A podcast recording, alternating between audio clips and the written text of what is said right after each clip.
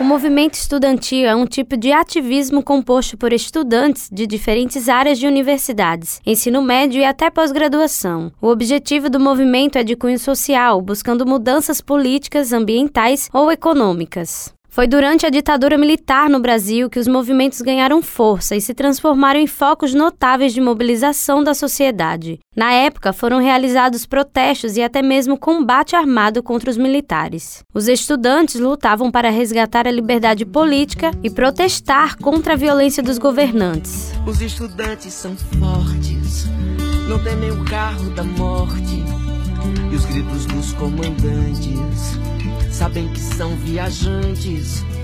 Entre os anos de 69 e 73, o movimento estudantil foi desarticulado. Isso ocorreu por consequência da repressão política que atingiu seu ápice. O movimento só voltou a ter força novamente no ano de 77, quando a política brasileira começou a mudar. Aqui na Paraíba, estudantes da Universidade Federal também uniram forças a favor da democracia. Jaldes Menezes é professor do Departamento de História da UFPB, mas ao ingressar na universidade em 1979, iniciou sua luta no movimento estudantil. Época que os movimentos estudantis retomaram e saíram às ruas em grandes passeatas e manifestações. Eu participei das lutas estudantis em toda a minha permanência na UFPB como estudante. As lutas foram importantes como aprendizagem cívica, de uma maneira ou de outra. Até hoje eu acompanho a luta política. Esse período dos anos 80 foi um período de muita efervescência da sociedade brasileira e paraibana. É aquele período de transição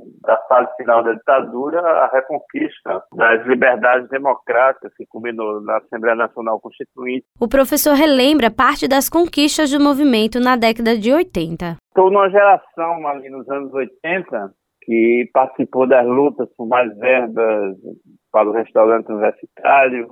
A bandeira da reforma universitária também teve um certo alcance nessa época.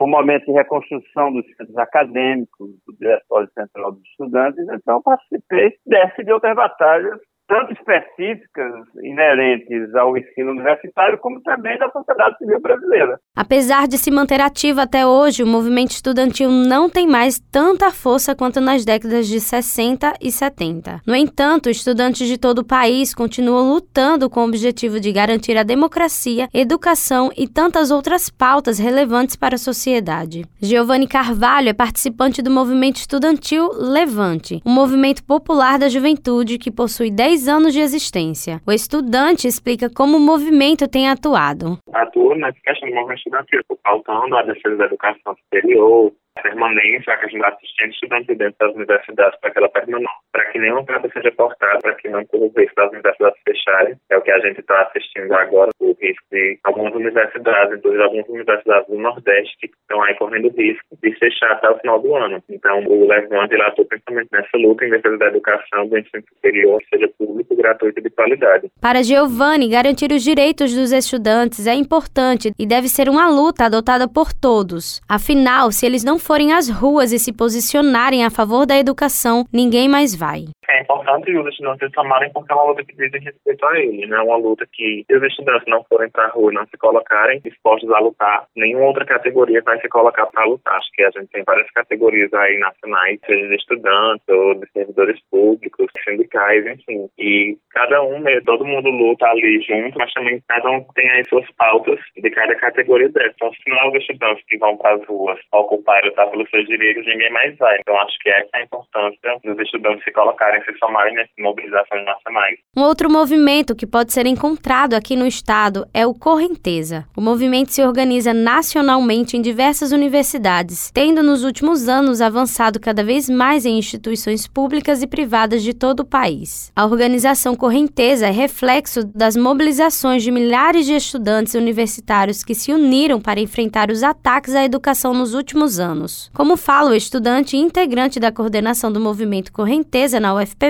Ezequiel de Medeiros. Em 2019, houveram os dois atos, do 15M e o 30M, que foram as maiores manifestações e foram puxadas pelos estudantes, foram as tsunamis da educação, que protestaram contra o projeto Futuice, que era um projeto de privatização da educação, e os cortes, o bloqueio das verbas de educação que o governo tinha colocado na época. Além disso, recentemente, no próprio caso da UFPB, acho que é importante destacar também os atos que houveram contra a intervenção na UFPB com a figura do Valdinei Gouveia, que é o interventor atualmente, onde houveram diversos atos, inclusive que foram organizados pelos estudantes, exigindo fora Valdinei, nesse ano ainda, os atos pela volta às aulas presenciais, já que as aulas estavam paralisadas por conta da Covid e a gente precisou ir para a rua, ir para a universidade, lutar para que as aulas voltassem. Segundo ele, os estudantes são uma grande força dos movimentos sociais no país. Os estudantes também sempre foram a principal força dos movimentos sociais no nosso país, nas lutas sociais como um todo. Então, eu acho que a luta do movimento estudantil ela cumpre uma função fundamental na história da democracia, inclusive do nosso país, e na luta por uma sociedade mais justa, que é isso que a gente almeja. Uma sociedade em que o povo não tem que passar fome, uma sociedade em que a gente tenha direito a uma educação de qualidade, sem ter que pagar, seja educação pública. Mesmo que o destino reserve presidente adoecido e sem amor. A juventude sonha sem pudor, flor da idade, muito hormônio, não se curva ao opressor. Como observado, o movimento estudantil foi e é de importância extrema para o nosso país. Eles possuem um papel fundamental na história e na formação do indivíduo enquanto agente social. É preciso reconhecer que os movimentos estudantis sempre serão políticos, o que não significa dizer partidários. Retroceder não é uma opção. Respeito é para quem dá educação com os trabalhos técnicos de Ana Clara Cordeiro, produção de Andresa Rodrigues, gerente de jornalismo Marcos Tomás, Evelyn Lima para a Rádio Tabajara, uma emissora da EPC, Empresa Paraibana de Comunicação.